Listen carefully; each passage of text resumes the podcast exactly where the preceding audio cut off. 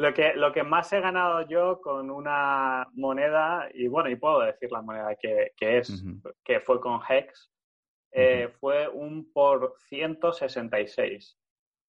Em, que, es bastante increíble. Y, no solo eso, sino que una de las cosas más dolorosas que, que, aprendí con Hex es que cuando hice un por 166 yo veía que esto se venía abajo, era cuando el Bitcoin estaba bajando después de la salida de Coinbase a bolsa y todo eso.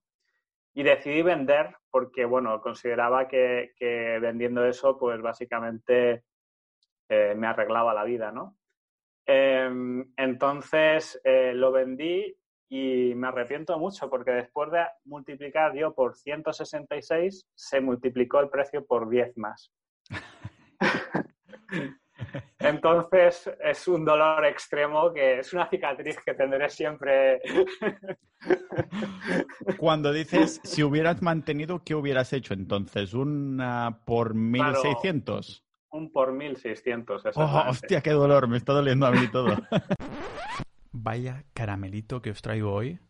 Y no solo de la información y la cripto, la altcoin que vamos a mencionar, vamos a mencionar dos, de hecho. O sea, no solo vamos a hablar de algo generalizado como es el mercado de las altcoins, especulación, criptomonedas, sino que además vamos a dar algo tangible. Y es que Gon me recomienda, sin que sea una recomendación de inversión, me dice cuál le gusta. Me dice una cripto en la que él ha metido pasta, dice que no es descabellado que aunque él se hiciera un más por cien o a tope, que no es descabellado que pueda hacer un por diez más, pero al final de este episodio también me da el nombre de otra cripto que aún no ha salido y que podría ser una potencial gema. dices, Pau, pero tú eres un maximalista de, de Bitcoin o este lo decías, ¿por qué te interesa ahora esto? A ver, a mí ya sabéis que soy un curioso por naturaleza y a mí esto, mm, si me dicen que puedo hacer pasta, pues me interesa, escucho doblemente, ¿vale? Pero aún así, yo toda mi pasta, toda mi, todo mi patrimonio, mis ahorros, sabéis que está en Bitcoin, pero ya os comentaré al principio, a modo de experimento, como si fuera el casino, pero lo voy a hacer más divertido, lo voy a hacer con cripto. Voy a destinar X dinero a hacer una especulación en cripto, que es un dinero que yo ya me he mentalizado que en el momento de meterlo en esta cripto, porque Gon hoy me comenta dos criptomonedas, una y la segunda. Yo voy a ponerlo en la segunda, que lo mencionamos en los últimos minutos del episodio para poneros la miel en los labios. Gon es una persona un miembro de Sociedad Ninja que se apuntó a la comunidad no hace mucho y la verdad es que ya hemos empezado a colaborar un montón porque se vino a hacer un episodio dentro de Sociedad Ninja en la que me comentaba su, su historia y el hecho de poder, bueno, de no tener que trabajar ya gracias a las criptomonedas. Así que se va a venir de forma recurrente, del mismo modo que Mario 10% viene de forma recurrente al podcast a hablar de bolsa, inversiones growth y demás, pues Gon se viene a hablar de criptomonedas. Vamos a hacer un episodio exclusivo indagando aún más en la segunda criptomoneda, aunque hoy indagamos en la primera. En la segunda va a venir en Sociedad Ninja y seguramente este capítulo también vaya para Capitalistas Club, Capitalistas Ninja. Porque la verdad tiene tela. Yo voy a hacer esta apuesta, porque no deja de ser una apuesta, una especulación pura y dura, cierta cantidad de dinero a la segunda criptomoneda que me va a mencionar, que aún no ha salido, como digo, sale de cara a diciembre o enero, y dice que potencialmente podría ser una de estas gemas, una gema de, criptomoneda que cada vez son más escasas, porque claro, pasan los años, al principio sigo en el mercado de las criptomonedas cuando era totalmente fresco y nuevo, pues a la mínima todo se dispara, pero ahora cada vez cuesta más. Yo soy mega ultra consciente que esto es especulación pura y dura, así que como digo, en el momento de meter ahí la pasta, ya doy ese dinero por perdido. Es como cuando vas al casino y lo pones todo en el rojo o en el negro, tienes que ser consciente que ya lo has perdido. Si ganas, pues mira, esta alegría que te llevas, pero si dices, oh, lo has perdido, no tienes que hacer, oh, mierda, no. El mierda tiene que hacer en el momento en que dejas ya la pasta y así voy a adoptarlo yo a modo de juego. En los capítulos de Bitcoin que os he hecho, os decía que hay que buscar simplicidad, que hay que buscar maneras en las que, o sea, metemos ahí la pasta y nos olvidamos y esa estrategia es la mejor. El problema de las estrategias es que vamos cambiando constantemente. hay más de una estrategia ganadora, pero como vamos cambiando constantemente y no nos casamos con ninguna, el problema precisamente es esta, que entonces sudamos de seguir esa estrategia y pum, no tenemos ninguna rentabilidad. Yo sigo mi estrategia 100% de meter todos mis ahorros a Bitcoin y eso vendría a ser de meter esa pequeña parte de especulación como la comida trampa. Como la comida trampa de cuando sigues una dieta durante mucho tiempo y de vez en cuando, un fin de semana o cada dos fines de semana, te metes una comida trampa que es una liberación psicológica. Esto es exactamente lo que estoy haciendo yo en esta especulación, siguiendo un poco los conocimientos que tiene Gon y que nos va guiando en, Sociedad Ninja y, Capitalistas Ninja. Así que, sin haceros esperar más, los que estáis en el mundo cripto os va a molar este episodio de hoy y os lo dejo aquí en este podcast multipotencial de Pau Ninja.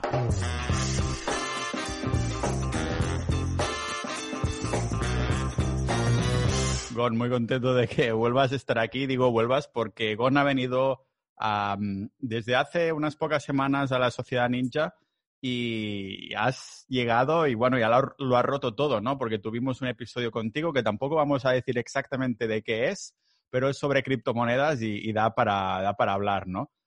así que nada, muchas, muchas gracias por estar aquí y te quería animar también a, ver si venías, del mismo modo que Mario 10% viene a hablar una, una, vez al mes de bolsa, si tú quieres venir al podcast en abierto de vez en cuando para hablar de criptos en general, de lo que no sea Bitcoin, o también Bitcoin, ¿no? Pero de las otras. ¿Cómo lo ves? ¿O solo vienes aquí a probar por primera vez y ya está? No, no, a mí desde luego sí, me gustaría venir de forma recurrente. No, a lo mejor no todos los días tenemos cosas eh, tan interesantes como hoy, pero algo habrá de lo que hablar.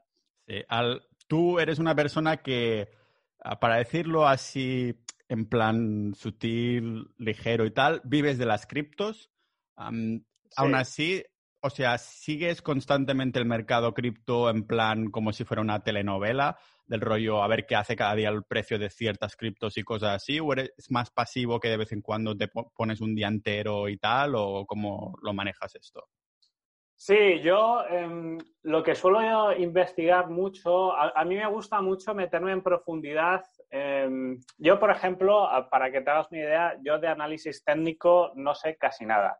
Eh, en el sentido, esta gente que simplemente ve la gráfica y con eso que sube y baja y tal, pues llegan a sus conclusiones de si es momento de comprar o vender. Yo de eso algo estoy intentando aprender porque creo que es algo valioso, pero digamos que yo no sé casi nada. Yo em, lo que sí estoy muy metido es en, en, la tecnología de esto. Yo por formación, pues bueno, puedo entender esto muy bien.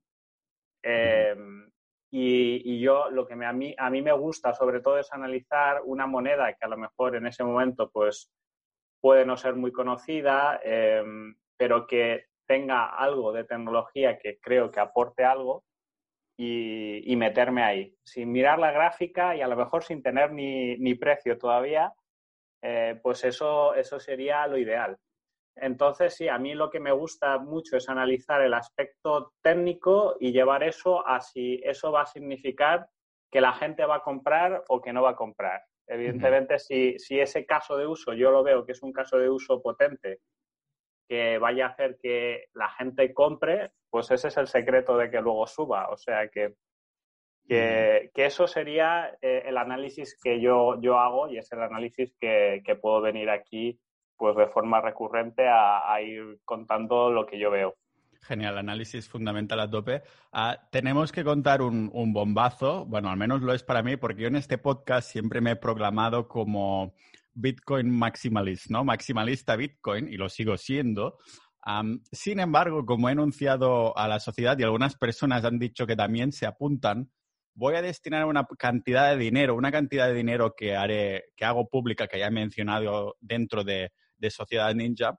Aquí solo puedo decir, y, es suficiente creo yo, porque algunos episodios van a ir enfocados así, que voy a destinar cierta cantidad de dinero a especular, a especular en una o dos criptos que, bueno, que vamos a manejar, a empezar a hablar contigo hoy aquí un poquito. y es una especulación pura y dura, si lo digo, del rollo que voy a destinar una cantidad de dinero que a mí me daría cierto, me haría cierto daño perder, pero a ver, yo soy catalán, cinco euros también me duelen si los pierdo, ¿sabes? o sea que eh, eso tampoco se puede decir mucho, pero sí, voy a destinar cierta cantidad que sería lo mismo. Ah, me gusta pensar que hay cierto fundamento detrás y no es solo suerte y ya está, aunque también hay un factor de suerte porque en las altcoins, shitcoins, siempre hay algunas personas detrás y depende de cómo manejen estos proyectos estas personas. Así que no voy a decir que es como ir al casino y apostar esa cantidad, pero sí que apuesto con cierto fundamento que también puede fallar, ¿no? Pero que me, hace gracia del rollo experimento y del rollo a ver si nos hacemos un por mil, por diez mil por cientos. Pero que, que, la idea básicamente ha sido un poco inspirado con la conversación que, que tuve, que tuve contigo y también porque la mente humana es un poco así, aunque tenga yo mi estrategia súper maximalista Bitcoin a largo plazo, a la que queremos generar problemas continuamente y digo, en vez de intentar tocar o cambiar mi estrategia que va de maravilla, acojo esta cantidad y juego con esto como un niño pequeño y ya está. Entonces, claro, algunas personas me preguntarán, hostia, eres maximalista Bitcoin y tal, ¿no? Siempre dices que las altcoins son shitcoins para ti, para mí lo son, es verdad. Ah, entonces, yo te pregunto a ti, uh, Gon, que eres el, experto, ¿por qué una persona ah, que, eh, consideraría importante entender las criptomonedas, ¿no? ¿Por qué querría alguien meterse en criptomonedas? No como yo en plan apuesta o a lo mejor alguien que diga yo me lo quiero tomar súper en serio y quiero que sean inversiones a medio largo plazo, pero que en algún momento me voy a salir. Yo, por ejemplo, por Bitcoin, de momento tengo en la mente que no me voy a salir nunca, ¿no? Ah, pero una persona que diga, quiero meterme en las criptomonedas para entenderlas, ¿por qué, ¿por qué es importante entender las criptomonedas? Sí, porque básicamente no hay nada en el mundo con el que vayas a ganar tanto dinero eh, de una forma con, tan poco trabajo. Es, no, eh, cuando nosotros analizamos los mercados, el que, por ejemplo, el que sea trader, em, pues podrá ver pues, el mercado del oro, el mercado de los bonos, el mercado de las acciones y al final eh, muchos mercados se mueven muy poquito y ya tenemos un histórico bastante amplio de las criptomonedas y es un mercado que presenta un riesgo asimétrico enorme. Es decir, tú cuando te metes en una shitcoin, por, por decirlo, em, como mucho vas a perder el 100% de lo que metes. Es el máximo que vas a perder, no vas a perder de más. Pero luego hay rentabilidades que puedes multiplicar tu capital por 10, por 100, eh, sin, que sea algo, algo raro. O sea, que yo personalmente lo he hecho y hay miles y miles de personas eh, que lo han conseguido. ¿Esto seguirá siendo así para siempre? Hombre, pues igual no, no es así para siempre. Pero mientras esto dure, desde luego yo no dejaría de intentarlo, porque solo, por ejemplo, cuando alguien multiplica un capital, que meta un capital más o menos, sabes, que se juegue un poquito, que, eh, o un poquito bastante, y lo consigue multiplicar por 100, que es algo perfectamente viable con una criptomoneda, a lo mejor solo tienes que acertar esa vez en la vida. No, no, con eso ya te, te has arreglado, pues eso, años y años de trabajo con otra cosa y, bueno, solo con eso, pues eh, ya, ya vale la pena. Entonces, el riesgo de así, tan grande, el riesgo asimétrico es tan distinto. Es decir, perder el 100 para ganar muchísimo más o solo perder el 100, que no estar aquí, cualquiera que esté metido en inversiones, pues se lo está perdiendo, básicamente. Em, sí. Ah, Podemos definir muy rápidamente qué consideras shitcoin, ah, porque no sé si tú que estás metido en criptomonedas y estas cosas, yo, todo lo que no es Bitcoin para mí es un poco shitcoin, ¿no? Ah, ¿Tú definirías shitcoin cualquier cosa que sale y que aún no se sabe qué valor va a tener realmente? ¿O ah, las altcoins son shitcoin o no lo son para ti? ¿Cómo las defines en este sentido? Más que nada para las personas que nos estén escuchando, que sean, estén curiosas de las criptos, pero que no estén más allá de, de Bitcoin o ni siquiera en esto. Sí, yo, a ver, yo pienso que Bitcoin siempre va a tener eh, una, eh, una, posición em, especial. O sea, haber sido la primera y que haya esos 21 millones de límites siempre le va a causar un prestigio especial, aunque sea solo como artículo de coleccionista. O sea, yo creo que va a llegar un momento, no tardando mucho, que tener un Bitcoin va a ser algo propio de de los ricos, o sea, no, no va a estar accesible a las masas, ya prácticamente no lo, no está para las masas y, cada vez lo va a estar menos. Y tener un Bitcoin pues va a ser como el que tiene eh, un Picasso y lo pone en su baño porque, bueno, pues tiene tanto dinero que, se lo puede permitir, ¿no? Que seguro que a algún ricachón eh, eso se le ha ocurrido.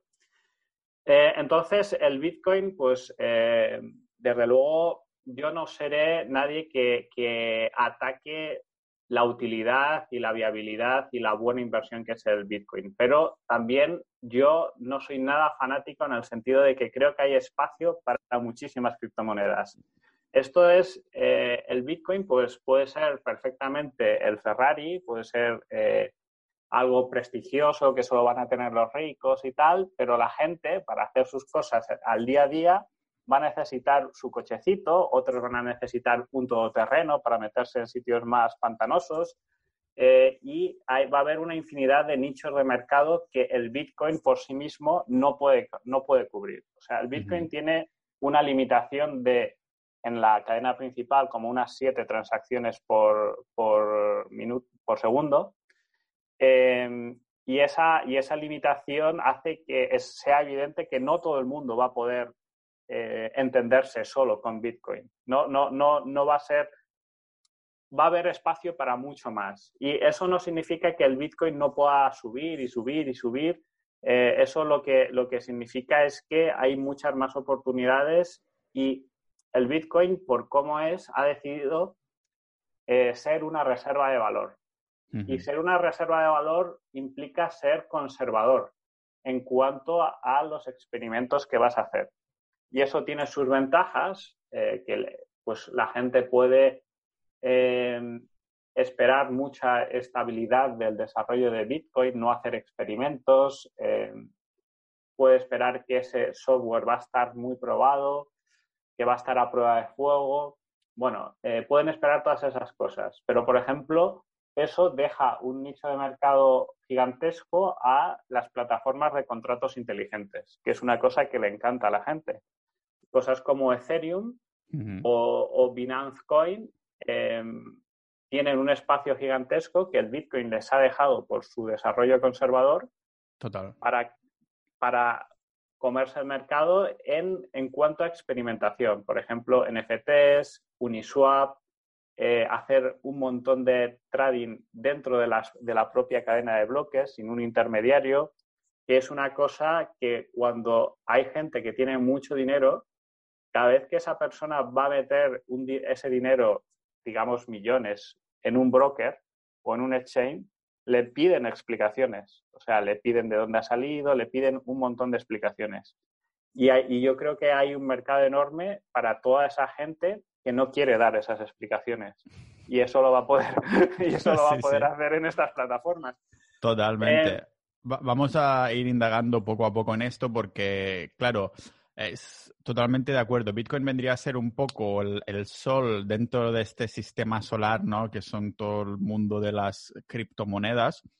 Y, y en el mercado de las criptos, de las altcoins, de las shitcoins, yo estoy totalmente de acuerdo porque siempre digo, he puesto todo mi patrimonio a Bitcoin y la gente dice, ¡guau! Que estás loco, es un riesgo enorme, pero realmente, como yo lo veo, es lo que dices tú, reserva de valor. No me voy a hacer un por mil por ciento, pero es mi reserva de valor de patrimonio a la, muy largo plazo. Entonces, claro, hay espacio para otras cosas, ¿no? Para otras criptomonedas, como por ejemplo todo el tema del DeFi y estas cosas, Bitcoin, Bitcoin no va a servir todo esto, va solo a ser reserva de valor primero y ser una primera capa base y, a, y hacer el cambio de paradigma. Después las otras, pues, lo, lo suplementan, cambia todo es lo que es a economía digital y necesitamos monedas digitales precisamente para, para ir con una economía digital. No podemos ir con el sistema analógico. Y esto lo comentaré la semana que viene en el episodio de, de Bitcoin contra, contra oro y estas cosas. El caso es que comentabas ahora el tema de cómo está, bueno, Bitcoin, el papel que juega eh, con las criptomonedas. y hemos mencionado por encima cómo está el tema del mercado y tal, de si entrar no y eso. ¿Cómo ves ahora el, el, mercado de las criptomonedas ahora mismo? Porque algunos dicen, bueno, que ya se viene el cripto invierno dentro de poco, que todo estaba subiendo, ¿no? ¿Cómo lo ves tú? Pues a ver, si nosotros analizamos eh, cómo han sido los ciclos del Bitcoin, eh, realmente ahora lo más probable es que nos venga un cripto invierno.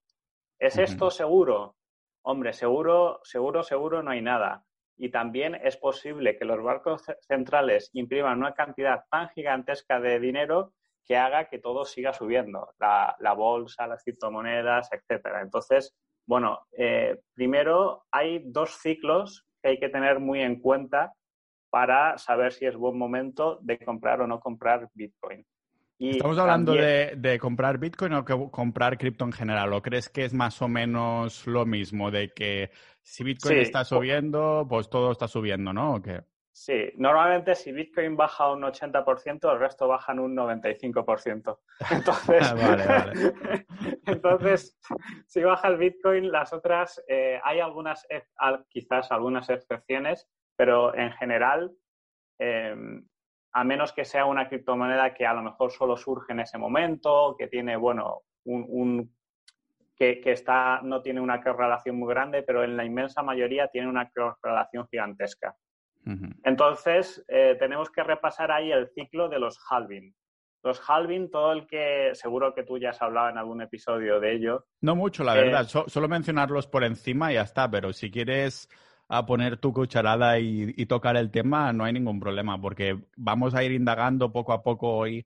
Ah, te voy a preguntar por una cripto específica para tener un deliverable, ¿no? A, las, a los oyentes que nos escuchen, que digan, me mola esta criptomoneda, no solamente hablar en general, pero creo que, claro, si eh, está bien tocar el tema de halving, ¿no? Y tendrá, tendrá su espacio aquí. Si quieres tocarlo ahora, Ah, si crees que es relevante, sin duda. Sí, sí, yo desde luego creo que es relevante porque el Bitcoin, el precio del Bitcoin se mueve mucho con sus halving. Entonces, eh, justo ahora eh, estamos, bueno, más o menos cada vez que se produce un halving, el último halving fue el 11 de mayo del 2020, es decir, hace algo más de un año, eh, normalmente el gran máximo que marca eh, un máximo para cuatro años más o menos, siempre se produce entre un año y dos años después de un halving. Es decir, el halving, para el que no lo sepa, es que la recompensa que se le da a los mineros en cada bloque se reduce a la mitad. Y ese halving crea un efecto a largo plazo de que el Bitcoin es más escaso. Es decir, al principio cada bloque daba 50 Bitcoin, luego 25, luego 12. En cada halving, ¿no? Se va, eh, se va poniendo a la mitad la recompensa en cada halving que sucede, ¿verdad? Exactamente, se va poniendo a la mitad la recompensa y eso lo que hace es disminuir la presión de venta de los mineros. Eh, los, los mineros crean una presión de venta de Bitcoin porque básicamente ellos lo que hacen es eh, gastar una cantidad gigantesca de dinero en maquinaria y electricidad que tienen que cubrir con la recompensa del Bitcoin. Es decir, los Bitcoin que reciben los mineros los van a tener que vender. A menos que sea una persona que lo haga de forma que llegue con un montón de capital y diga, yo quiero que transformar este capital en Bitcoins a través de la minería, si es una persona que lo que hace es una empresa que simplemente mina Bitcoin sin tener ese gran respaldo de capital, se va a ver obligado a vender esos Bitcoins. Entonces, em, esa presión vendedora que cada cuatro años se reduzca a la mitad, pues evidentemente es bueno para, el Bitcoin. Eh, lo único que lo que ha causado hasta ahora es unos grandes vaivenes en el precio y ahora es lo que estamos viviendo. Ahora estamos viviendo eh, una época de, podemos llamarlo, grandes máximos eh, y, y normalmente esto pues termina en que en algún momento hay una gran caída y empieza el llamado cripto invierno. Eh, yo creo que esto va a pasar, yo creo que, que, seguramente vaya a pasar. O sea, yo, yo mis movimientos los, he hecho en base a este pensamiento. Em, luego, además de, estos ciclos del halving, eh, hay un ciclo adicional que es la política monetaria de los grandes bancos centrales, eh, el euro, el dólar, etcétera. Entonces, la política monetaria de esos bancos centrales, mientras peor sea para el dólar, es decir, mientras más dólar impriman, mejor va a ser para el Bitcoin. Y ahora mismo, pues bueno, nos hemos encontrado que han han, han, hecho la mayor impresión o impresión, bueno, ya no es ni siquiera una impresión, ya es unos números en unos ordenadores que, que le dan y dicen ahora hay muchos más. Y esto se lo enchufamos a, al mercado de bonos o al mercado que toque. Entonces, ese, esa gran, ese gran incremento de la oferta monetaria lo que parece que está empezando a crear es inflación, subida generalizada de precios.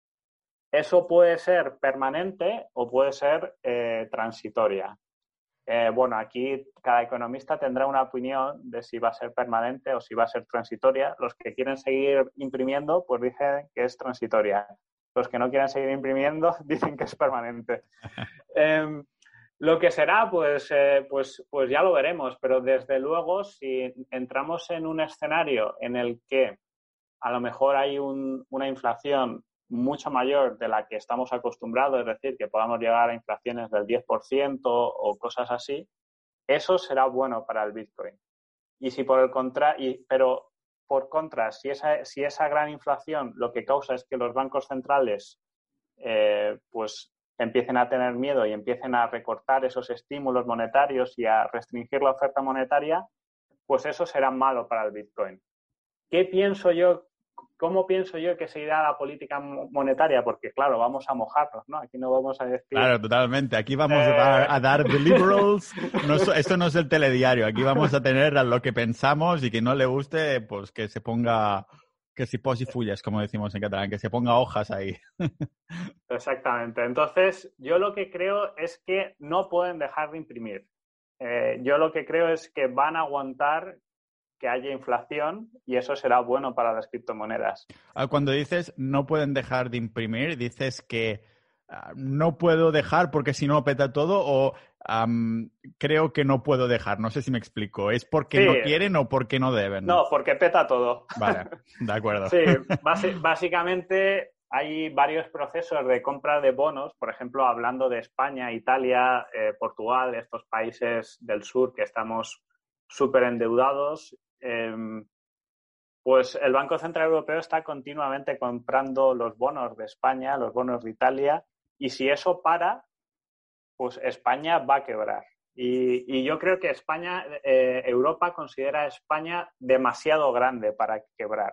Con, con Grecia, pues le apretaron mucho las clavijas y no descarto que en algún momento aprieten mucho las clavijas al gobierno de España en cuanto a, a que contenga bueno, la escalada de gasto, eh, pero eh, considero que el Banco Central Europeo nunca va a dejar quebrar pues eso, a España, Italia, es demasiado grande, sería el fracaso de la Unión Europea. Claro, lo que dicen en inglés too big to fail, ¿no? Que por eso salvan, por eso salvan a los bancos, por eso salvan a estos estados. Exactamente, un poco yo creo que los españoles tenemos a los alemanes un poco acojonados eh, no, sin razón, eh, pero creo que los alemanes van a tener que soltar la gallina al final. Eh, y, eso pues va a crear, en mi opinión, va a ser una inflación no catastrófica, es decir, no va a ser una inflación tipo Venezuela o Argentina que, bueno, que va a destruir, que destruye totalmente el tejido económico y literalmente la gente pasa a pasar penurias. Eh, va a ser más bien una inflación, pues a lo mejor como estábamos los españoles acostumbrados con la peseta, que, bueno, las cosas iban subiendo y tal de precio, no, son los precios tan estables como con el euro, pero no es una catástrofe. Eso sí, el que esté... Eh, luego ya, pues em, yo personalmente la apuesta que he hecho es, eh, si te lo puedes permitir, si tienes capital suficiente para ello, yo lo que haría es tener una enorme posición en criptomonedas y luego mantener también bastante liquidez en euros o dólares. Y no, no haría nada más entre medias. Em, bueno, hay quien cree que hay que diversificar y tal. Bueno, eso es, eso, eso es una estrategia válida. Sí, ya sabes que yo tuve, tengo un capítulo Ah, y un post de esto en el que explico por qué ya no creo en diversificar. Pero bueno, cuenta un poco tu opinión en este sentido. Sí que diversificar puede ser una estrategia válida, pero no tiene por qué ser la única ganadora, ¿verdad? Sí, a ver, cuando nosotros vemos diversificar, a mí me hace mucha gracia muchas veces incluso hablando con gente que tiene también criptomonedas y para ellos es diversificar es tener 20 criptomonedas distintas. Eso no es ninguna diversificación, eso lo primero, cuando se vayan abajo, se van a ir abajo todas seguramente.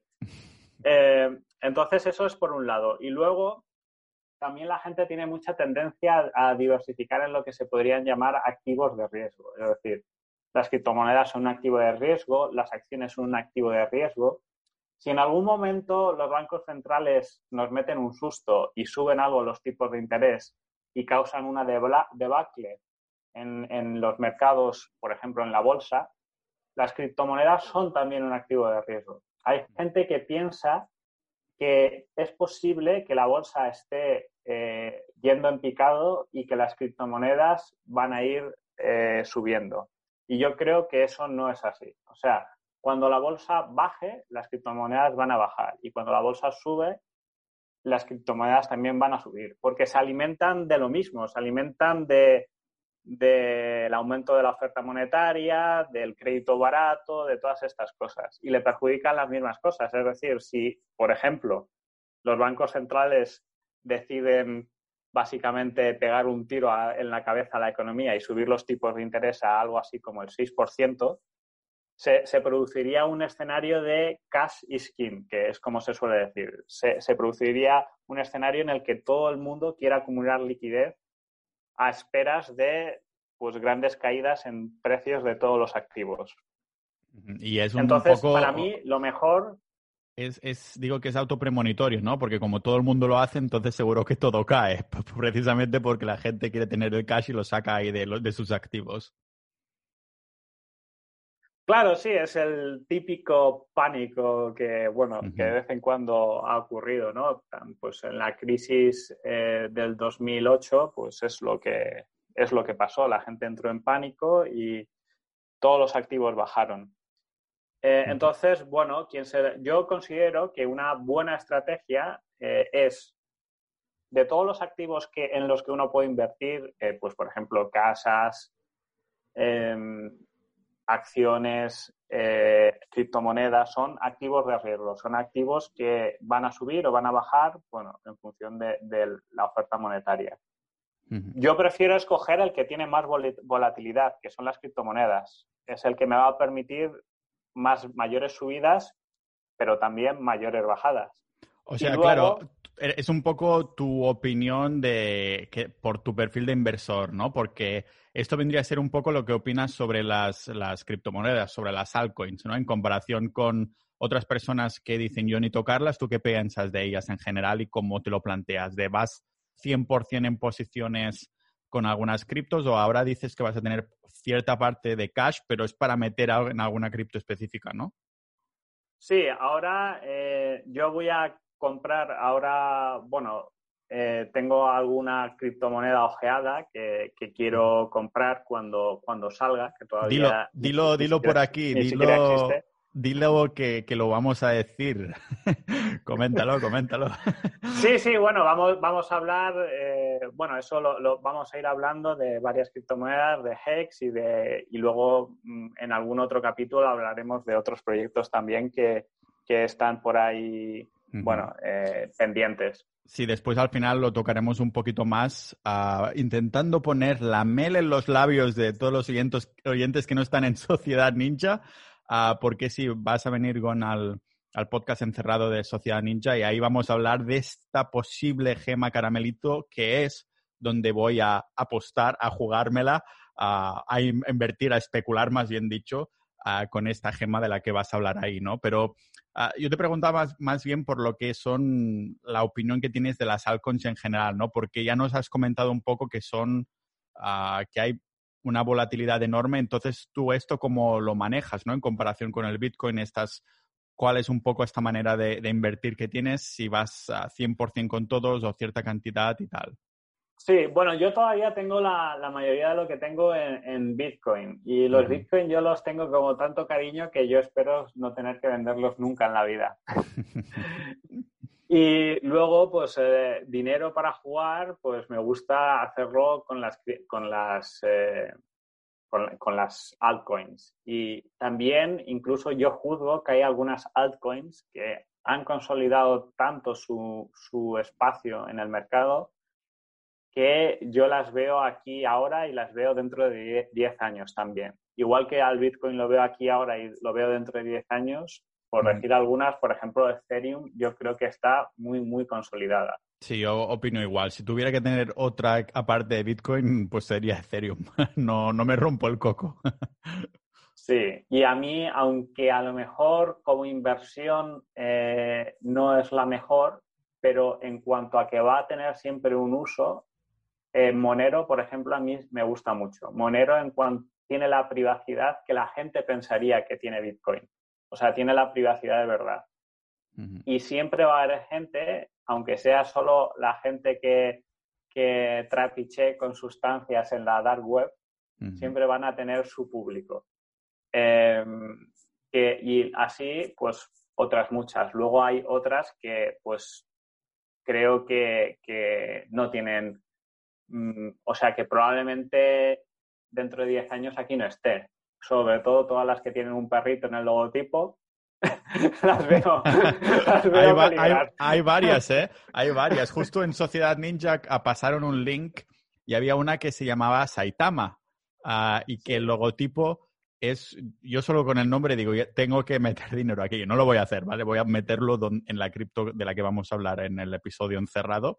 Pero, ah, porque claro, la, la imagen era también un perrito, bueno, un perrito hombre, porque Saitama es el nombre del, del héroe, superhéroe de One Punch Man, la serie de, anime. Sí, le conozco, le conozco. Sí, y la imagen es un perrito porque es el, el héroe de clase, de clase S, que es como un tío con un traje de perro y se llama Saitama. Me hizo una gracia y digo, hostia, madre de Dios, pero sí, sí. Ah, ya que estamos en esto, ahora qué piensas de, estas uh, criptos meme que no tienen ningún valor y es solo por el meme. ¿Has metido pasta en alguna en algún momento? ¿Tienes pensado hacerlos? ¿Crees que es una puta mierda, que es lo mejor o cómo lo ves? A ver, yo personalmente no he metido dinero, pero bueno, eh, la verdad es que si lo hubiese metido habría ganado más. Tampoco podemos juzgar. claro, pero, pero tendrías que, tendrías, tú has comentado al principio en la introducción que miras los fundamentales, ¿no? Lo que es un proyecto en sí. Al fin y al cabo, nunca hubieras metido dinero en una meme coin porque no hay fundamento detrás, ¿no? Exactamente, sí. Es solo, es solo intentando predecir el futuro, quieres decir. Oh, si lo hubiera sabido, tal, ¿no? Sí, por ejemplo, Dogecoin, que es la más famosa de las meme coins, eh, pues básicamente es una burda copia del código de Bitcoin, pero ni siquiera directamente del código de Bitcoin, sino pasando por Litecoin, que Litecoin a su vez es una copia del código de Bitcoin. Y prácticamente no ha tenido ni actualizaciones, ni tiene un equipo detrás que mantenga eso en condiciones, simplemente bueno, eh, no tiene, les, le ha hecho gracia a la gente. Si va a tener eso valor dentro de 10 años, y pues la pregunta sería, ¿le va a seguir haciendo esto gracia a la gente dentro de 10 años? Pues a lo mejor sí, es que yo, yo ya hay cosas que, prefiero dejar, dejar como que, que, a lo mejor no es posible conocerlas, ¿no? pero, pero no tiene ningún otro fundamental. El fundamental es que le, le, hace gracia el perrito a la gente. Eh, ¿Eso tiene sostenimiento a largo plazo? A mí, a mí me costaría pensar que lo tiene. Eh, pero bueno, siempre hay quien te sorprenderá, ¿no? Eh, si, el, ¿Cómo es? El, mercado puede mantenerse loco mucho más tiempo que tú solvente. Así que sí. lo que nunca haría es hacer short a ninguna criptomoneda. Cualquiera que se ponga en corto en una criptomoneda está jugando, vamos, prefiere que, que juega la ruleta rusa y cosas de, ese estilo. Porque está jugando con fuego, total. Ah, ya que estamos en este tema, ah, ¿tienes una cifra? Mm, ¿Cuál es el máximo que te has llegado a hacer, no de dinero específico, sino de por 10, por 1000, por 1, por 12? ¿Cuánto es el máximo? ¿Eso lo puedes decir o te lo vas a mantener? Sí, bueno, lo, podemos decir. Claro, mientras no digas, ah, porque a lo mejor es invertí 10 euros, ¿sabes? Aunque me hice un 10 por un 10.000, no sé. Sí. Lo que, lo que más he ganado yo con una moneda, y bueno, y puedo decir la moneda que, es, que fue con Hex, eh, fue un por 166.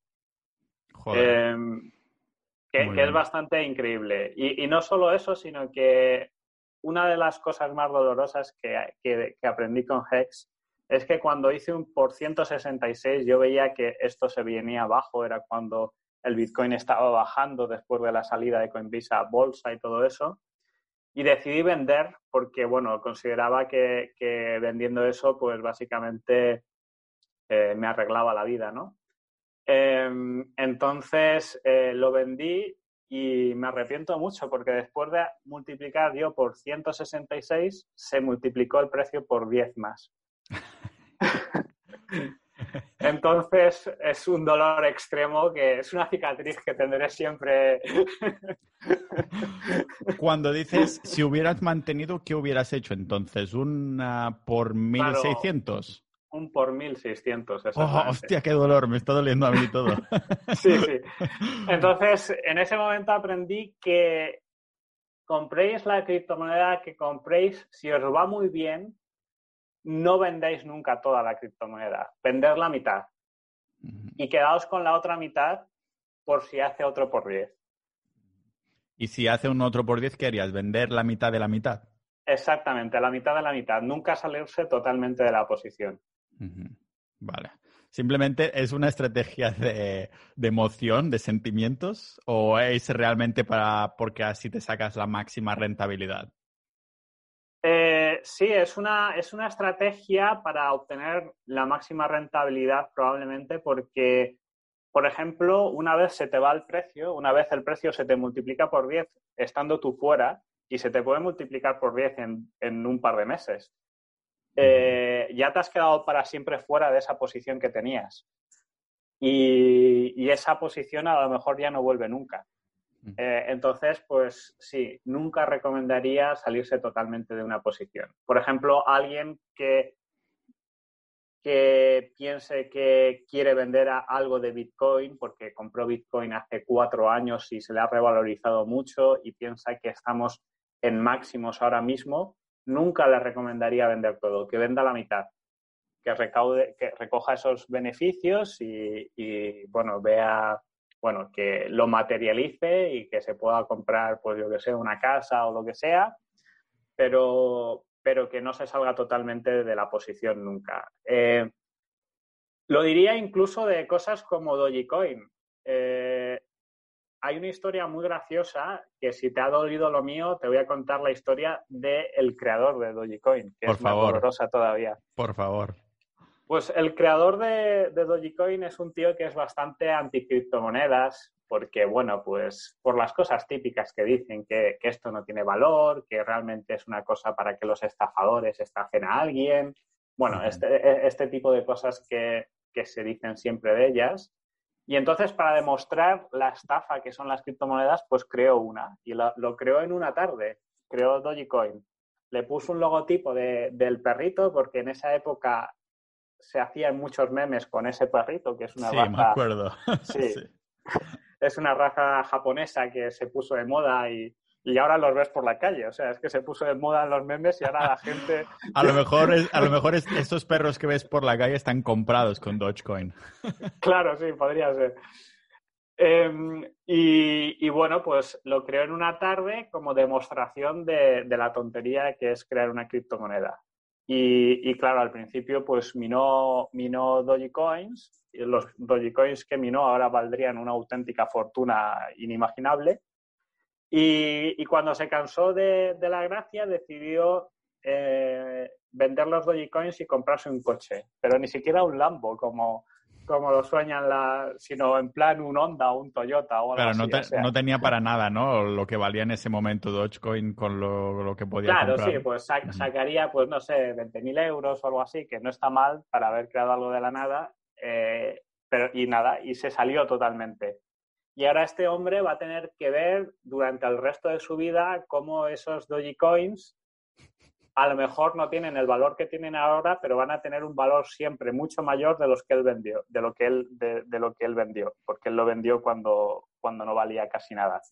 Sí, Entonces, fue mucho más que un más, un por 1600, que Dogecoin hizo muchísimo más, ¿no? Claro, bueno, si este hombre la creó y se puso a minar él, básicamente no, no valía nada, o sea, él hizo por, por infinito casi, es que es como... Eh, por, por, gastar un poco de electricidad con el ordenador, eh, pues no se, no se sabe exactamente cuántos, cuántos debió obtener, obtener. Y nada, ahora eso mm. se, le, se le ha quedado para siempre fuera y vamos, yo creo que eh, va a ser conocido para toda la historia como el hombre que inventó Dogecoin. Le van a estar preguntando siempre por Dogecoin y lo único que ha sacado es un coche de mierda. Eso, eso podría ser la analogía de los padres que tienen un hijo, abusan, lo tratan mal.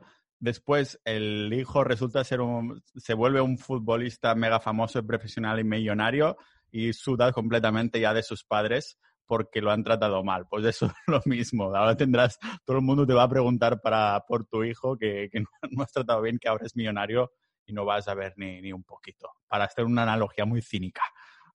Sí, exactamente. O sea que si alguien ha entrado también en Shiba Inu muy bajo, que recoja algo de beneficios, le diría yo, pero nunca que venda toda su posición, porque no sabemos hasta dónde va a llegar esa locura. Y si esa persona tiene ahora mismo un beneficio neto de un millón y pico de euros y dice, mira, a lo mejor puedo sacarme cinco millones si me espero o si vendo la mitad y cosas igualmente, sería difícil para una persona decir, hostia, es que 500.000 y dejar 500.000 en Shiba Inu no tiene el mismo sonido gratificante que si saco un millón y me olvido de la cripto sube o baja, ¿no? ¿Cómo lo ves eso? Sí, eso es un error que yo cometí. vale, vale, por eso. Es... yo digo medio millón y medio millón eh, sin duda es lo que tiene que hacer. Vale, vale. es como la guía ya, ya las crea, esa guía ya la tienes mega marcada en piedra por lo que veo por todas las experiencias y todo. Sí, sí. Eh, también, y también eh, te puedo decir otra, otra experiencia bastante tremenda. También me ha pasado de meterme en una criptomoneda que se revalorice por 10 y empezar en plan, no, mano dura, mano dura, aquí no vendemos, aquí llegamos, a, llegamos hasta, hasta la luna y terminar vendiendo la criptomoneda con minusvalías. ¿Sabéis más o menos el porcentaje de la minusvalía? Porque claro, si dices, bueno, perdí un 5%. A, ver, un poco, a ver que haga cuentas, espérate, que es que eso así de memoria no me sale. Sácate la calculadora para no, para, no, para no tener que usar los números de verdad. Sí, vale, te digo que es, es que es tremenda, es invertir en una criptomoneda que se multiplique por 10 eh, lo que has metido y meter una posición con alegría, vamos, eh, y luego perder el 80% de la posición inicial. O sea, perder más del 99% de, o sea, una caída de máximos de más del 99%. Que eso, eh, bueno, pasa en criptomonedas. Bueno, puedo decir la que fue, fue Nano. Es una que, se, que, se llama, que se llama Nano. Entonces, Sí, puede, puede, puede pasar perfectamente. Entramos, si quieres, en el. Ahora que estamos hablando de, criptos que has tocado y tal, me sé de una que es de la que vamos a hablar hoy, que es una que le tienes echado el ojito, ¿no? Para, para que empecemos a hablar de, de, ella. ¿Y tienes posiciones en esta y tienes pensado hacerte con más o cómo lo ves? ¿De cuál cripto se llama? La hemos mencionado ya ligeramente, Ah, sí, la hemos mencionado. Hex es esta criptomoneda de la que vendí toda la posición y luego arrepentido vuelvo a tener una posición. Evidentemente mucho más pequeña que la que tenía inicialmente, eh, pero bueno, eh, ahí, ahí, seguimos. Em, porque, bueno, pues fue un aprendizaje muy doloroso. Hay a quien le cuesta mucho dinero, no sé, la universidad en Estados Unidos eh, cuesta mucho dinero a veces la universidad. Pues yo he pagado algunas, yo he pagado Nano, yo he pagado Hex, con lecciones bastante caras. Eso más que, más que Harvard o Yale. Entonces, eh, sí, Hex es un proyecto en el que, en el que la, verdad a mí me gusta mucho la idea. ¿De qué va? Y, mira, pues Hex es una moneda creada por, un hombre que se llama Richard Hart, que para el que esté interesado, pues tiene más de 100 vídeos eh, en YouTube explicando su vida, su criptomoneda, sus, sus ideas.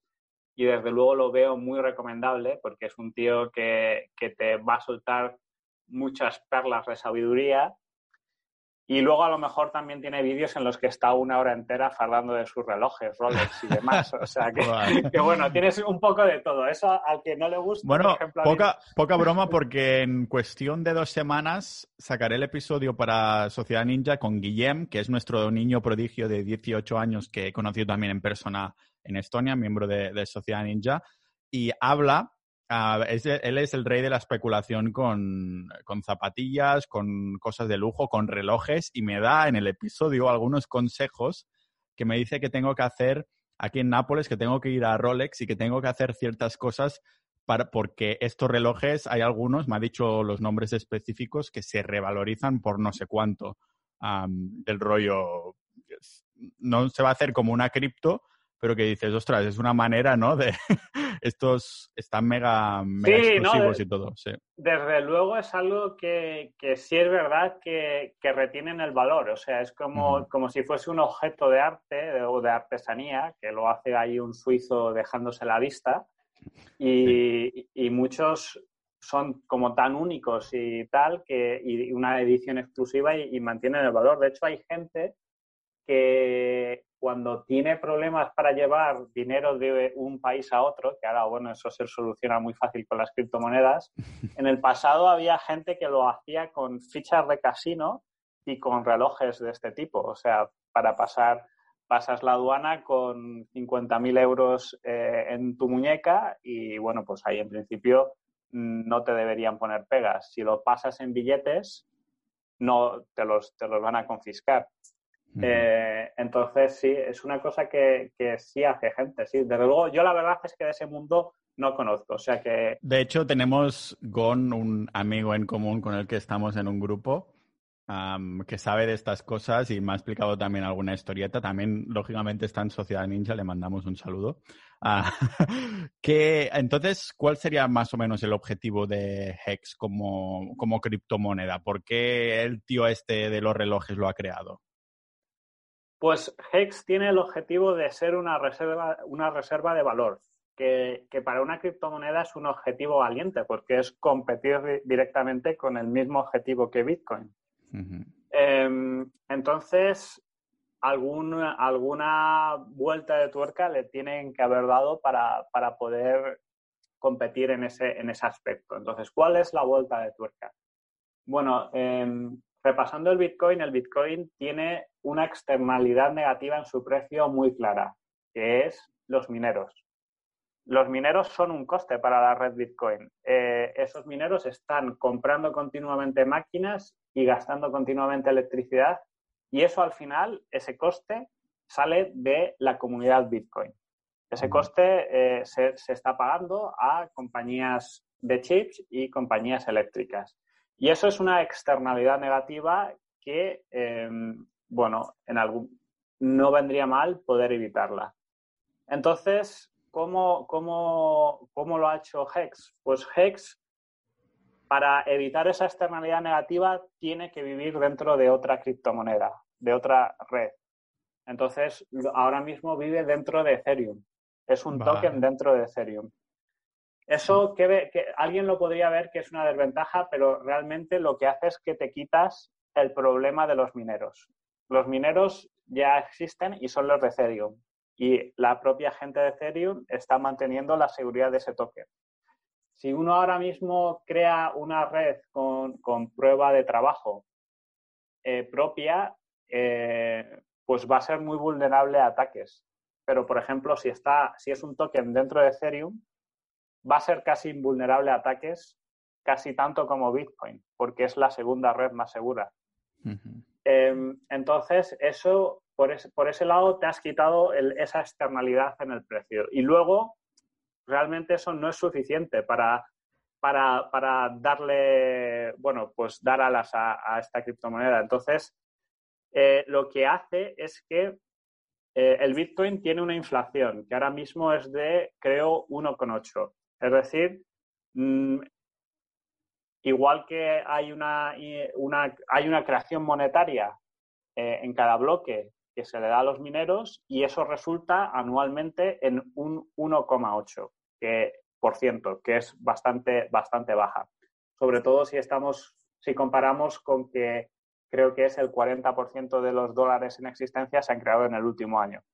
Comparamos la inflación de uno y la inflación de otro, pues eh, la diferencia es totalmente abismal. Y, eh, ah, me oyes, vale, es que creía que se había cortado, perdón. No, no, estoy aquí en plan oyente total para, para aprender. sí. Es que te, habías quedado muy quieto y, no sabía si se había congelado la imagen. No, solo, solo que estoy eh, mirando al horizonte y te estoy escuchando, más que nada miro al horizonte porque los, los ojos me duelen un poco de la pantalla, pero te estoy escuchando mientras miro mi ropa tendida. No es ningún eufemismo ni nada, es en serio, estoy mirando la ropa atendida. Vale, bueno, pues seguimos, que nos hemos distraído un poco. Sí, estabas hablando de la inflación, ¿ves? Como estoy con la escucha activa total. Sí, la, la, inflación de Bitcoin ahora mismo es 1,8 y Hex tiene una inflación también que es de 3,69% anual. Y esa inflación Hex ha decidido usarla para sostener el precio de Hex. Y eso que parece bastante atrevido, ¿cómo, cómo se consigue? Pues eh, lo que eh, la forma de hacerlo es que en Hex existe la posibilidad, dentro del contrato inteligente que gestiona la moneda, de hacer stakes a largo plazo o a corto plazo de Hex. comenta, un poco lo que es, porque sé que tendremos personas de todos los niveles escuchándonos, pero comenta rápidamente un poco lo que es el staking. Sí, eh, el staking, eh, hay varias posibilidades. Una, una, es, hay monedas que usan eh, la proof of stake para mantener su red, que esto no es lo que hace Hex. Hex, su red la mantiene Ethereum. Hex lo que hace es usar stakes para retirar tokens de circulación. Eso significa que, por ejemplo, ese 3,69% Em, de, inflación anual es una recompensa que se le da a la gente que se compromete a no vender HEX en un cierto plazo. Es como ponerlo a plazo en un depósito en el banco.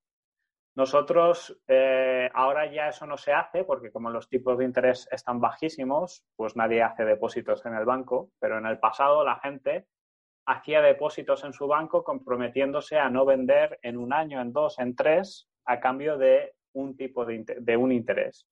Pues con Hex tú te puedes comprometer a no vender en uno, dos, tres años, eh, hasta 15 años, y eh, eso eh, te da una recompensa.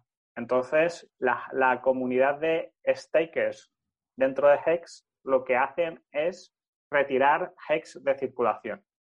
Entonces, eso que antes era una externalidad negativa, es decir, que la inflación va a que los mineros gasten electricidad y microchips, se convierte en una externalidad positiva para, o eh, en una externalidad positiva para el precio, que es que los stakers cojan y a cambio de un interés eh, retiren un montón de hex de circulación. Eh, entonces, esto lo que hace es retirar y retirar cada vez más hex y no solo eso, sino que también te permite, eh, hacer, te permite tener unas estadísticas y una gráfica de cuándo vuelve a entrar ese hex en circulación, es decir, cuándo esos stakes vencen. Es un poco como hacen los eh, gobiernos, ¿no? Con el tema eh, bonos y estas cosas. Sí, es exactamente lo mismo que hacen los bonos. Tú cuando, cuando tienes un bono, por ejemplo, del Tesoro americano a 10 años, pues ese bono te da un interés y tú estás bloqueando ahí un dinero a cambio de ese interés. Pero este es un bloqueo todavía mejor, en el sentido de que los bonos americanos tú lo puedes comprar y al día siguiente hay un mercado secundario por el que tú puedes vender ese bono a un precio de mercado y recuperar tu inversión. Eh, eso, ese mercado pues, eh, tiene un montón de variables en función de la longitud del bono y un montón de cosas, pero es un, tú realmente no estás comprometiéndote a, a no a bloquear ese dinero. Tú te estás comprometiendo a bloquear ese dinero o a encontrar a alguien al que pasarle ese, ese bloqueo. Eh, esto con Hex no es así. Con Hex, tú cuando bloqueas va a ser intransferible. Eh, esto, ¿por qué es intransferible? Porque está asociado a tus claves criptográficas. Y tú, aunque podrías en teoría venderle a alguien tus claves criptográficas con ese stake a largo plazo, esa persona nunca va a tener la seguridad de que tú no te hayas quedado con una copia y el día que esos stakes vayan a vencer, vayas a estar esperando para eh, quedarte con ello antes que él.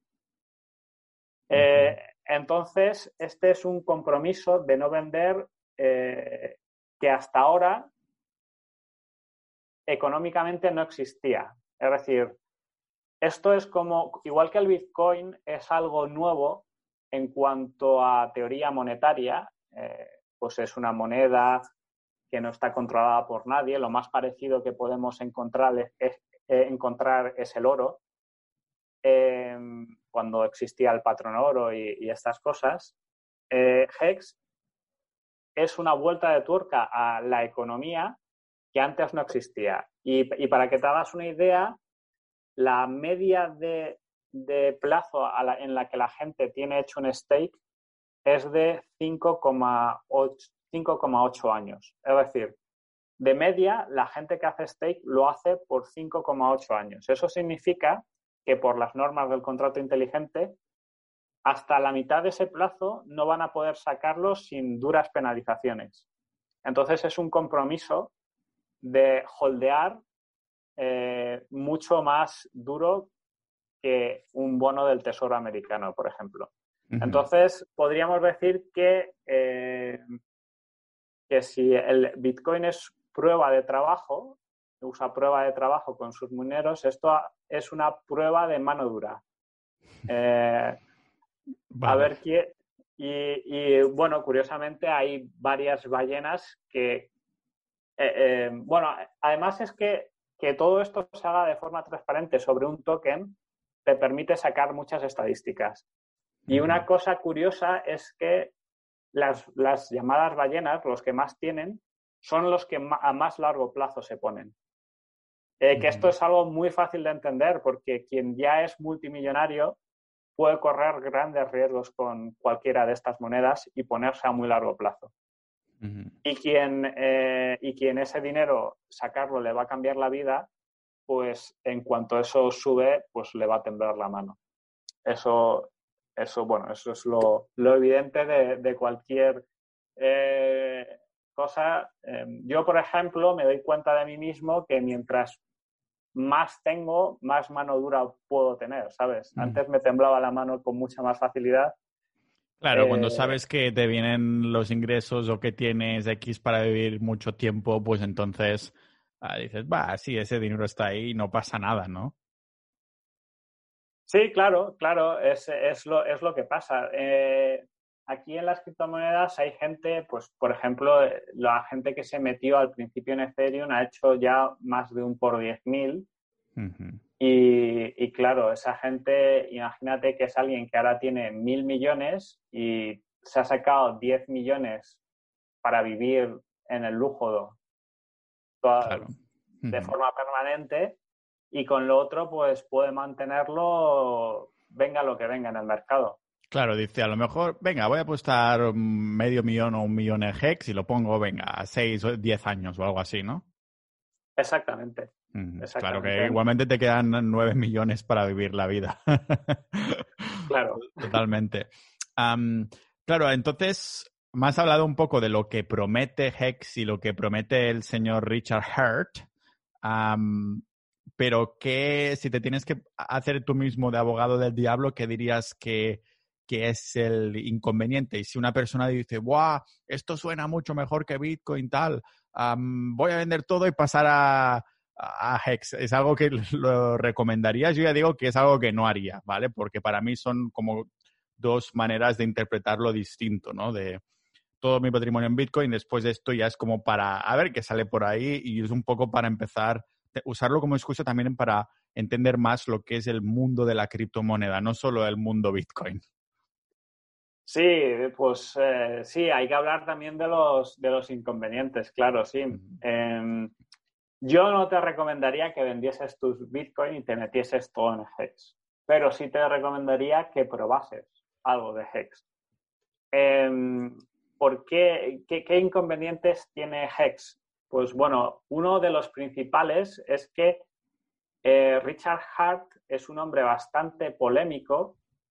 Eh, uno puede ver en sus vídeos, eh, pues, por ejemplo, em, en los últimos vídeos sale hablando de, sale criticando no, es un hombre que no tiene pelos en la lengua. Por ejemplo, en los, últimos vídeos que he visto suyo, eh, sale criticando las medidas sanitarias de algunos países. Vamos a dejarlo ahí para no entrar nosotros en polémicas. Vale. Eh, vale, vale, vale. Me hago una idea. Sí. Es un tío polémico, que esto tampoco quiere decir que polémica no significa no tener éxito en algún proyecto. mira a Trump, mira a Conor McGregor, mira a un montón de deportistas que van a la polémica directamente, ¿no?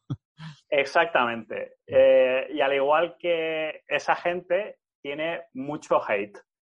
Tiene mucho, mucho odio online en plan de gente que en cualquier foro, grupo de Telegram o cosa por el estilo, que le nombren a Richard Hart o Hex, va a empezar a decir que es una estafa, que esto es un Ponzi, que esto... Y bueno, acusar de esto que es una estafa o que es un Ponzi o que es cualquier cosa de estas, es tan justo decirlo de, de Hex como de Bitcoin o como de Ethereum. Es una criptomoneda y como tal el precio será el que esté dispuesto la gente a, comprar en un futuro. Y eso es un valor especulativo que puede salir bien o puede salir mal. En eso eh, es una crítica que yo considero injusta, porque muchas veces, de hecho, son a lo mejor los maximalistas del Bitcoin los que están acusando de Ponzi y estafa a todo el mundo. Pero luego, por ejemplo, Hex, pese a estar dentro de la red de Ethereum, eh, es bastante odiado por la comunidad de Ethereum. Em, entonces hay como, como, una escalera de odio. Eh, la gente de, las finanzas tradicionales odian al Bitcoin, la gente del Bitcoin odia a Ethereum, la gente de Ethereum odia a Hex y a lo mejor en algún futuro los de Hex empiezan a odiar a algún otro, no lo descarto. Al, Saitama a lo mejor. sí, exactamente, a quien pillen. Entonces, sí. sí, eso es la crítica, digamos, injusta. Y luego hay algo que mucha gente considerará un inconveniente, que es 100% verdad. Y cuando alguien lo critica, critica Hex en este aspecto, eh, lo que dicen al menos es verdad. Que sea bueno o malo para el precio ya lo podemos poner en duda, pero verdad es. Y es que Richard Hert, como fundador, eh, se tiene en su posesión el 90% de los hex en existencia. Entonces, básicamente, controla totalmente, eh, o sea, sería capaz de hundir el mercado en cualquier momento si vendiese. Eh, vendiendo solo una parte mínima de, esos, de ese 90% de los hex en existencia. Claro, entonces está un poco relacionado con lo que decías de que si es una estafa Ponzi, que lo critican por ahí y también lo critican por el tema del 90%, porque podría estar relacionado, ¿no? Ah, porque a lo mejor es una cripto que de, dejada suelta puede tener mucho recorrido y realmente hay ciertas virtudes en esta idea, pero es estás como dependiendo de lo que haga su fundador, ¿no? Entonces supongo que, claro, mm, como no es el caso de que esté suelta su aire, sino que su fundador tiene el 90%, claro, lo acusan diciendo, pues es que tú vas a vender en algún momento que para comprarte más Rolex, ¿no? Sí, exactamente. Es una acusación perfectamente legítima y le podrían acusar de que eh, la propiedad no está, no está descentralizada. También es verdad que prácticamente la inmensa mayoría de las criptomonedas eh, hay unos pocos wallets que tienen la mayoría de, las criptos. Es decir, eh, las ballenas tienen en cualquier criptomoneda una concentración enorme de, de, la criptomoneda. Por ejemplo, en Ethereum, la gente que se metió al principio en el ICO, esa gente todavía tiene una posición muy, muy, muy dominante dentro de Ethereum. ¿Tan dominante del 90%? Pues a lo mejor, bueno, creo que no es tanto. O sea, no, te sabría decir el número exacto, pero seguramente no sea tanto. Y luego, eh, ¿esto qué significa? Pues esto tiene, significa que si compras Hex, pues será eh, o tienes que asumir que Richard Hertz va a ser una especie de dictador absoluto benevolente. Hay gente que eso evidentemente le va a parecer mal o le va a parecer injusto o le va a parecer que porque este tío se tiene que forrar tanto eh, o este tipo de cosas. Luego, ¿cuál es mi análisis personal de si va a vender o no va a vender? Yo creo que no va a vender. No va a vender por una sencilla razón, por la trayectoria de este hombre este hombre, bueno, eh, en sus vídeos cuenta mil veces su historia. Eh, se hizo millonario muy joven vendiendo una empresa que vendía, que hacía comercio online. Eh, estuvo minando bitcoins cuando podías minar tus bloques enteros con tu gráfica, es decir, que tiene una posición de bitcoin también muy grande. Luego, eh, bueno, está forradísimo. Está forradísimo y estaba forradísimo incluso antes de, fundar Hex. Y una vez se ha fundado Hex, se ha forrado todavía más, porque los Hex eh, que no están en su posesión, eh, ese 10%, esos Hex los intercambió por Ethereum y fue una cantidad gigantesca de Ethereum lo que terminó resultando. Y luego, bueno, eh, básicamente tiene, es ya multimillonario, pero muy multimillonario sin eh, esa posición del 90% de Hex. Y entonces, ¿cuál es lo que yo creo que es su objetivo con, con esta posición del 90% de Hex? Yo lo que creo es que este hombre quiere llevar a sus monedas a lo más alto, a lo más alto de la fama, a lo más alto de la gloria. Quiere gloria, vamos. Sí, y exactamente. Quiere la gloria de ser considerado el hombre más rico del mundo. Que puede parecer un disparate, pero su posición de Hex, ahora ya no, porque ahora eh, ha bajado desde máximos, pero en, la posición de máximos, que era 50 céntimos cada Hex, con su posición de tener el 90% de los Hex, sería el hombre más rico del mundo.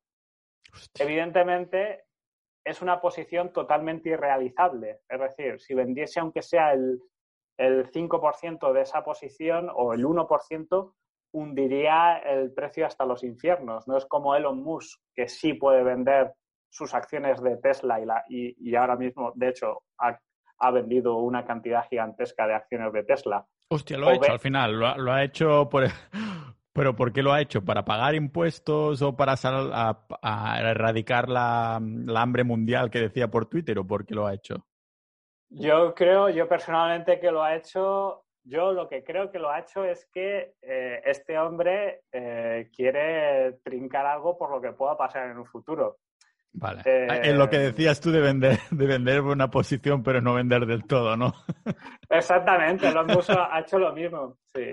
Imagínate que el año que viene tenemos una recesión brutal por estos problemas de inflación, de suministros. Imagínate incluso que la pandemia se vuelve, se vuelve a recrudecer y vuelve a haber confinamientos, que parece que a lo mejor lo hay. Eh, imagínate que pasa todo eso y hay un, problemas económicos. Pues eh, Elon Musk ahora mismo yo considero que con lo que con la cantidad gigantesca que ha vendido o está vendiendo, no sé si habrá vendido ya todo, eh, pues tiene una posición perfecta de si para él Tesla y SpaceX son sus, sus niños bonitos, sus proyectos, y quiere, y quiere poder seguir haciendo esa investigación de ir a Marte o de construir el coche autónomo eh, sin depender de la financiación de nadie, pues ahora mismo eh, con lo que él ha vendido yo creo que puede aguantar lo que caiga. Entonces a mí me parece una posición muy inteligente. Bueno, no, no, nos eh, engañemos, seguramente lo va a poner todo a Bitcoin. También es otra posibilidad. Una parte, yo creo que un pequeño porcentaje va ahí, en plan en secreto. Y después ya hará el tweet correspondiente para pumpearlo. Claro, sí. O bueno, o, cualquier shitcoin. Imagínate que pilla Hex. Lo, va, a meter a, lo, va, a meter a, Hex o lo va a meter a la otra cripto de la que vamos a tocar ligeramente al final, que hablaremos en Sociedad Ninja más a fondo, que es una que saldrá en diciembre, enero o algo así. Pero esto ya llegaremos. O sea que tú crees realmente que Richard quiere ser el Elon Musk y quiere que en papel ser el puto tío más rico del mundo y ser el tío que más influencia tiene porque ha creado una cripto de la hostia. Quiere influencia, quiere fama, quiere porque dinero ya tiene, ¿no? Sí, exactamente. Y de hecho yo creo que es una cosa que, que la mayoría de los grandes multimillonarios del mundo suelen tener en común, que luego empiezan con, otros proyectos. Por ejemplo, Bill Gates, pues parece que tiene metido una pata en todo lo que hay en el mundo. Sí, seguramente. Eh, por poner un ejemplo, ¿no? Eh, y bueno, y le dan, eh, hace entrevistas y opina sobre todo, opina sobre qué hay que hacer con la pandemia, opina sobre qué hay que hacer con, con la economía y bueno, yo creo que ese tipo de gloria eh, es la gloria que busca Richard Hart también. Y, bueno, pues eh, efectivamente cuando ya lo tienes absolutamente todo en el mundo y tus, tus herederos lo van a tener también todo en el mundo con que le dejes un 1%, pues a lo mejor lo que tratan de hacer es un legado. Claro, en el, caso de, claro, en el caso de Richard Hart, eh, él, bueno, eh, también está muy interesado en cosas que puedan alargar la vida, es decir, en investigación médica que pueda, no, no que sea un tratamiento para enfermedades, sino tratamientos, o sea, posible, que parece ahora muy de ciencia ficción, eh, posibles tratamientos de rejuvenecimiento, sí, rejuvenecimiento. Sí, tampoco está tan alejado, ¿no? Porque ya tenemos ciencia como CRISPR y cosas así que es edición genética pura y dura. pero claro, de aquí a que todo el mundo lo pueda usar y tal, y, que investigar mucho más, ¿no? Para, para vivir todo, todos más de 100 años y todas estas cosas, pero que no, no lo veo muy alejado. Yo, en los pasos agigantados que hacemos en muchos mola decir hacemos en plural como si yo tuviera algo que ver. Pero bueno, formo parte formo, sí, formo parte de la sociedad, así que me, la suda, así que tengo algo que ver. entonces, a una persona, imagínate, yo ya digo que en Sociedad Ninja comentaré la cantidad exacta que voy a invertir en la otra criptomoneda que vas a mencionar, pero imagínate que tengo una cantidad ficticia de mil euros, que digo, esto es lo que voy a destinar a la otra criptomoneda o lo que quiero destinar a jugar, apostar, especular en cripto. ¿Me recomendarías que un porcentaje de estos mil se fueran a Hex? Sí, aquí hay que aclarar un poco por... No, no recomendaría el mismo porcentaje en función de la cantidad, porque, por ejemplo, ahora mismo em, las, las comisiones en Ethereum, o sea, las fees, son gigantescas. Y para comprar Hex eh, necesitas hacer una transacción de Ethereum dentro de Uniswap para, comprarlo. Entonces, esa transacción ahora a lo mejor te puede costar 150 eh, o 200 euros. Buah, entonces esto ya se me iría al 15% en comisión en estos mil ficticios te, te, comes eh, casi todo en la comisión. Si alguien va a meter 10.000, por ejemplo, pues ya la comisión se vuelve mm. más asumible. la pregunta es, restando la comisión de Ethereum, ¿qué porcentaje crees que tendría que destinar a, si tuviera 1.000 limpios restando la comisión de Ethereum a Hex? O me dices, mira, Pau, esto ya te ha pasado el tren. Después hablaremos ahora un momento, en un segundo, de la otra. Ah, que, es, la que quiero meter yo ahí, la, la cizaña, la, ya sabes, pumpear ahí. Ah, ¿Destinaría algo a Hex o no? Sí, pues un poco para que la gente sea consciente de lo que ha hecho Hex. Eh, Hex ha hecho del mínimo al máximo más de un por 10.000. Ya es tarde, ¿no? Ya, está, ya es tarde. Entonces, ¿para qué quiero invertir en esto? Evidente, evidentemente nadie es capaz de comprar en el momento más bajo y de vender justo en el momento más alto. Es decir, nadie ha hecho exactamente un por 10.000. La gente habrá hecho a lo mejor un por 100, los más espabilados un por 1000. Bueno, eh, esto significa que después de haber hecho un por 10.000 eh, no pueda seguir subiendo. Bueno, ahora está en una fase de bajadas, o sea, tocó máximos y ahora está bajando y yo creo que ahora puede ser una buena oportunidad de comprar. Pero eh, yo no le diría a nadie que se lleve al engaño de que va a hacer otro por 10.000. O sea, otro, por 10.000 lo considero imposible. Eso es solo habiendo entrado justo al principio. Em, pero sí veo muy viable que haga un por 10. Y de hecho, eh, yo, yo, creo que es fácil que haga un por 10 por cómo funciona el mercado de HEX. El mercado de HEX es un mercado que es todavía pequeño, es una moneda todavía muy desconocida, casi nadie la conoce. Entonces es muy fácil que en cuanto entren tres o cuatro ballenas que quieran meter una posición buena de, ¿sabes? Venga aquí alguien que tiene un patrimonio de 100 millones de euros y dice, y me quiero comprar cinco de esto, va a mover mucho el precio. Eh, ¿Esperarías a que pasara a que estuviéramos en cripto invierno o lo comprarías incluso en cripto primavera? Sí, una, una, una particularidad de Hex es que eh, su precio está muy descorrelacionado con el resto de criptomonedas. Y esto realmente es el efecto de, varios factores bastante curiosos, que, bueno, los voy a explicar porque es una cosa económicamente interesante.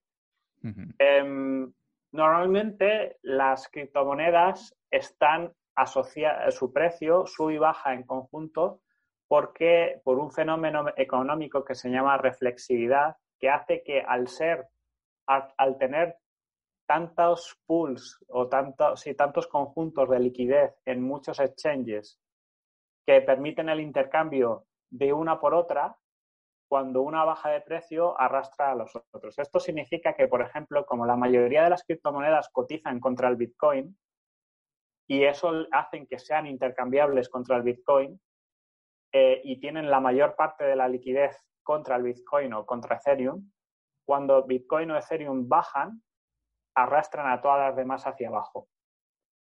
Eh, y Hex, eh, debido a que Richard es un hombre bastante polémico y está básicamente em, la mayoría de los exchanges se puede decir que no colaboran mucho con él y no listan Hex, aunque ahora ya empiezan a, listarlo algunos. Em, ha tenido como la suerte de que el mercado de Hex es el que hay en Uniswap dentro de Ethereum y está principalmente eh, compuesto por USDC frente a Hex. Es decir, cuando baja el Bitcoin y cuando baja el Ethereum afecta muy poco al precio de Hex y al precio de Hex solo le afecta que alguien compre Hex o que alguien venda Hex frente a USDC. Entonces, quien, analice una gráfica del precio de Hex va a ver que, por ejemplo, cuando el Bitcoin ha tenido las caídas más duras, Hex ha sido cuando más ha subido. Eh, así que Hex es una de las pocas criptomonedas que por lo menos en su histórico, no seguimos si seguirá teniendo esta propiedad, por lo menos en su histórico ha demostrado que no tiene una gran correlación con Hex. Así que el cripto invierno de Bitcoin, si llega, puede ser que Hex eh, vaya un poco a su bola. Lo mm. más importante bueno, el, precio, vamos a hablar de qué mueve el precio de Hex, porque es que eso también, una de las ventajas de Hex es que como todo se hace dentro de Uniswap, eh, hay una transparencia enorme viendo quién compra y quién vende. Entonces, eh, hay una serie de ballenas que no son Richard Hart, que es la, duda más, más común, eh, porque son gente que estaba metida en Ethereum desde el principio y Richard Hart en esa época estaba haciendo una cantidad enorme de vídeos de YouTube criticando que Ethereum era una basura al lado de Bitcoin. Eh, entonces asumimos que, no, puedo hacer una trama tan a largo plazo. Tan a largo plazo. Es demasiado, demasiado pelucurero pensar eso. Eh, hay una serie de, ballenas de Ethereum que compran HEX de forma muy agresiva eh, y son capaces de mover mucho el precio. y, y básicamente el precio es sobre todo lo que deciden esas ballenas. Eso es una cosa que pasa en casi todas las criptomonedas, pero que no es visible, porque nosotros, por ejemplo, en Coinbase o Kraken no vemos realmente quiénes son los que están vendiendo, quiénes son los que están haciendo ese mercado, quiénes son los que están comprando. Pero en Uniswap, que es, un eh, chain distribuido dentro de Ethereum, sí lo podemos ver.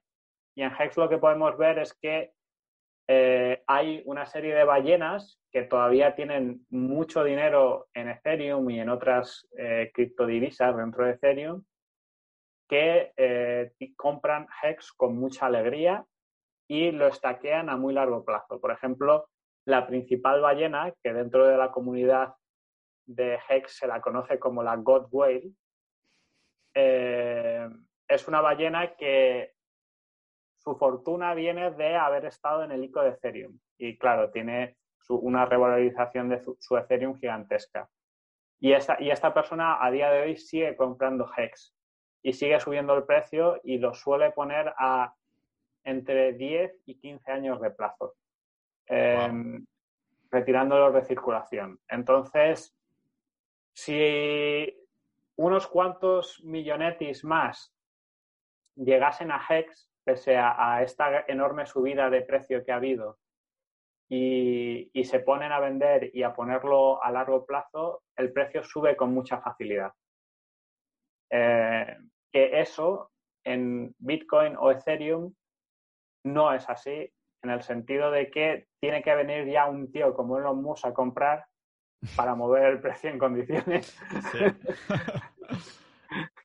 vale, vale, vale me hago, me hago una idea de por qué puede ser interesante que una parte del dinero destinado a, especular pues se pueda ir a, Hex, que a lo mejor no va a hacer el por mm, interrogante por ciento de la otra cripto que vamos a hablar ahora, que es una posible gema que aún no ha salido, pero que nunca está de mal poder hacer un por 10, ¿no? ¿Quién diría que no un por, un por 10 de lo que has invertido? Así que lo, ah, no lo descarto. lo voy a estudiar más contigo, te voy a hacer más preguntitas ahí por, por ¿cómo se llama la aplicación? bueno, WhatsApp. Eh, sí, e, esa y la otra también. Ah, WhatsApp y Signal, es que somos muy confidenciales nosotros. Sí, somos muy confidenciales. Sabéis que Signal es como una especie de, es una app tipo WhatsApp o Telegram, pero que se centra en la privacidad. Y nosotros nos gustan estas cosas y tengo ahí Estamos ahí con algunos de Sociedad Ninja hablando alguna cosita, pero bueno, que todo esto lo vamos a compartir en, en Sociedad Ninja. Vamos a compartir, vamos a hacer un episodio específico hablando de esta otra criptomoneda que, si no me equivoco, el propio creador de Hex va a hacer. y antes de preguntarte por ella, a decir que lógicamente si hacéis un poquito de búsqueda en Google, pues vais a ver cómo se llama esta cripto, pero para intentar poneros la mel en los labios, a ver si os queréis unir y dar apoyo al podcast uniéndose a sociedad.ninja, no vamos a decir el nombre, vamos a decir la otra cripto. A ver si a Gon no se le escapa, a mí creo que no se me va a escapar, pero a ver si me puedes hablar un poquito de este proyectito del que yo tengo, tengo ganas, porque me gustaría saber exactamente qué promete y por qué este tío ah, tan polémico ha decidido crear otra cripto. Pues eh, la razón eh, de, de, Pulse eh, es. Ya lo has dicho, tío, ya lo has dicho. Hostia. voy a poner. Ni un segundo, tío, has tardado. Bueno, no pasa nada, voy a. Esto, esto tú que sabes editar lo cortas. Vamos a volver, a intentar. No, no, no, no, no voy a, no voy a cortar. Lo que voy a hacer es poner un blip, ¿sabes? O algo de esto. Vale, vale, ah, pero, pero, y, voy a dejar todo esto para que la gente digo, diga, hostia, es que Gon no ha durado ni dos segundos en decir el nombre de la cripto, tío. La cripto, vale. ¿Cuál es la razón de esta, de esta cripto? Vale, pues la razón de pi, la razón de, esta nueva criptomoneda es que, eh, bueno, eh, Ethereum eh, es donde, donde existe ahora mismo Hex y, bueno, hubo una serie de... También la gente de Ethereum no estaba muy de, acuerdo con, con, con Hex o con Richard, su fundador. Y, y bueno, hicieron una actualización en la que eh, una de las funciones que usa Hex para calcular el tipo de interés eh, subieron sus costes de gas. Em, y eso, bueno, eh, Vitalik lo justificó diciendo que si no era posible hacer un ataque a Ethereum, bueno, de una forma muy enrevesada. En mi opinión fue principalmente por putear un poco a Hex eh, y, luego, pues a lo mejor por alguna otra razón muy peregrina. Eh, esto hace que deshacer el stake dentro de Hex sale eh, muy caro. Ahora, pues a lo mejor te pueden estar cobrando una comisión de 1.000 euros por deshacer un stake dentro de Hex que claro, para el que tiene a lo mejor un millón, pues le da igual, ¿no? Pero para pequeños inversores, pues es una pega bastante seria. Entonces, eh, Richard siempre había advertido de que si Ethereum, que estaba dentro de Ethereum, porque Ethereum en ese momento le gustaba, pero que si tenía que eh, salirse de Ethereum, pues que lo haría. Y entonces Pulse Perdona, que lo he vuelto a decir. ¿Sabes qué vamos a hacer? ¿Sabes qué vamos a hacer? Vamos a dejar, vamos a dejar el nombre. Ah, podemos decirlo, lo, decimos, porque es lo que digo, la gente igualmente puede ir a Google y tal, pero era para crear un poquito más de ambiente y tal. Vamos a llamar Pulse, Pulse, Pulse. ¿Sabes lo que me pasó? Que, es que tengo aquí una chuleta, bueno, la chuleta que te he mandado de los puntos de los que quería hablar. y aquí veo con, continuamente leo pulse, pulse, pulse, pulse. Entonces es que es imposible no decirlo ahora porque, claro, tengo como mi chuleta y vale, ya está. me, sale solo. Bueno, no, sin problema, sin problema. A, ver, que, la, mente juega malas pasadas. Sí, sí, lo, digo que porque la gente igualmente dice, vale, Richard Herr, segunda cripto y a ver qué sale. Le saldrá igualmente, era para crear un poquito más... Eh, ya sabes, para poner la mel en los labios y deciros, gente, que vamos a hacer, como digo, un episodio en Sociedad Ninja hablando solo de Pulse en extensamente. Ah, y aquí es donde quiero yo meter el meollo de la cuestión en esta cantidad de dinero. Voy a decir en ese episodio qué cantidad de dinero voy a destinar a Pulse. Ah, y vamos a hablar extensamente para crecer. Pero así, a ver si, Gon, nos das un poco los highlights de lo que es Pulse entonces.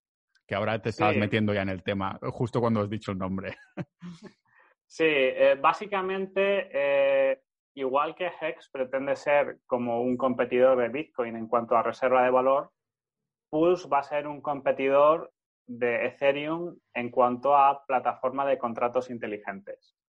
Entonces va a haber un fork de Hex y, va a estar dentro de esta nueva red y luego va a haber ciertas mejoras, que eso, bueno, mejor hablarlas eh, más en detalle, va a haber ciertas mejoras eh, respecto a lo que ahora mismo es Ethereum, que yo creo que va a, hacer, va a ser una plataforma de mucho éxito, eh, pero no solo para los usuarios de Hex, sino para eh, gente que directamente nunca se suba al carro de Hex, pero sí pueda subirse al carro de esta criptomoneda. Y, y también, después del exitazo de su anterior proyecto de hacer un por 10.000, pues eh, yo creo que este hombre se merece algo de crédito en cuanto a, su siguiente proyecto.